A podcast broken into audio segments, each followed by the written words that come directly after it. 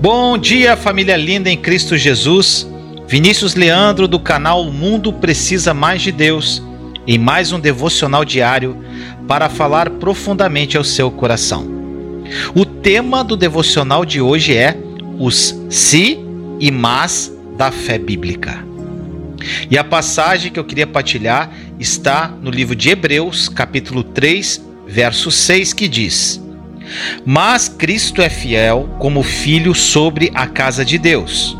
E esta casa somos nós, se é que nos apegamos firmemente à confiança e à esperança da qual nos gloriamos. Essa mensagem de hoje é muito poderosa.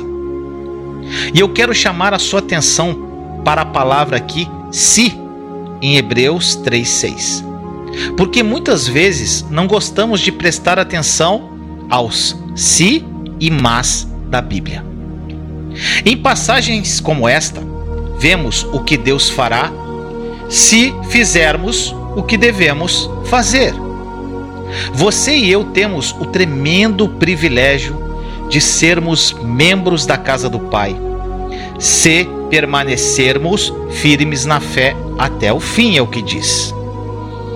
Confessar Jesus como seu Senhor e Salvador é só o começo da nossa caminhada com Ele. Precisamos seguir em frente e continuar na fé. Precisamos crer nele. Confiança e fé são praticamente sinônimos. Às vezes elas podem ser trocadas sem absolutamente se perder o contexto do que está sendo dito. Eu posso dar uma longa e sofisticada definição de fé mas nesta mensagem de hoje eu vou reduzir as coisas para você. Fé é confiança em Deus. Ponto final. Em termos simples, fé é o ato de saber que se Deus diz que ele fará alguma coisa, ele o fará. Mesmo que não pareça que ele está fazendo nesse instante, ela virá a acontecer no tempo dele, se permanecermos confiantes. As duas únicas coisas que podem interromper a fé. Presta atenção. Primeira, a manifestação do que se crê, ou seja, acontecer aquilo que você está crendo. Segundo, a manifestação da dúvida e da incredulidade. Quando recebemos a manifestação do que cremos, não precisamos mais de fé. Então ela cessa. Já recebemos.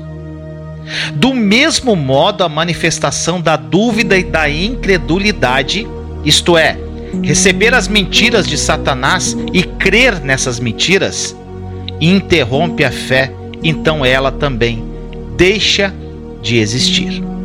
Você pode perder várias promessas de Deus devido à dúvida e incredulidade. A nossa fé, ela precisa continuar mesmo quando parece que tudo e todos estão contra nós.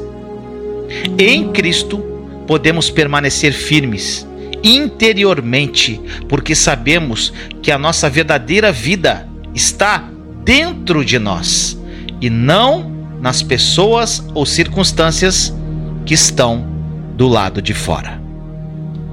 Que esta mensagem tenha falado profundamente ao seu coração. Vamos orar? Papai amado, muito obrigado por mais um dia que o Senhor nos dá, pelo teu amor, pela tua graça, pela paz que excede o entendimento. Senhor, que nós sejamos atentos aos sis e mas da Bíblia. Muitas coisas, Senhor, vão acontecer. São promessas incríveis e maravilhosas. Mas muitas vezes não prestamos atenção no sis e mas e acabamos perdendo bênçãos extraordinárias, bênçãos que já estão escritas, bênçãos que já são nossas através da morte e ressurreição de Jesus, através do que ele fez por nós naquele Calvário. Que isso seja um despertar no coração dos meus irmãos e irmãs no dia de hoje, Senhor. Porque a nossa fé precisa continuar, mesmo quando tudo parece que está contra nós, pessoas, circunstâncias. Que aprendamos, Senhor, a olhar para dentro de nós e não para as pessoas, para os problemas que estão do lado de fora. E com isso, vivamos as promessas que o Senhor tem para cada um de nós. Assim nós oramos em nome de Jesus. Amém. Pai nosso que estais no céu, santificado seja o vosso nome. Venha a nós o vosso reino. Seja feita a vossa vontade, assim na terra como no céu. O pão nosso de cada dia nos dai hoje.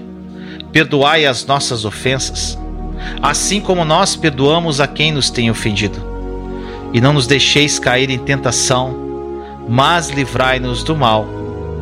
Amém. Vamos ler agora o Salmo 91 e o Salmo 23.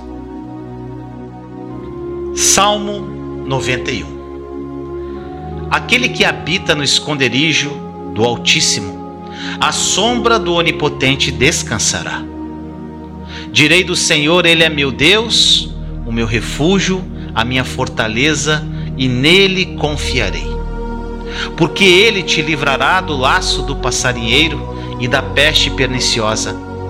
Ele te cobrirá com suas penas e debaixo das suas asas te confiarás. A sua verdade será o teu escudo e broquel. Não terás medo do terror da noite, nem da seta que voa de dia, nem da peste que anda na escuridão, nem da mortandade que assola ao meio-dia. Mil cairão ao teu lado e dez mil à tua direita, mas não chegará a ti. Somente com os teus olhos contemplarás e verás a recompensa dos ímpios. Porque tu, ó Senhor, és o meu refúgio, no Altíssimo fizeste a tua habitação.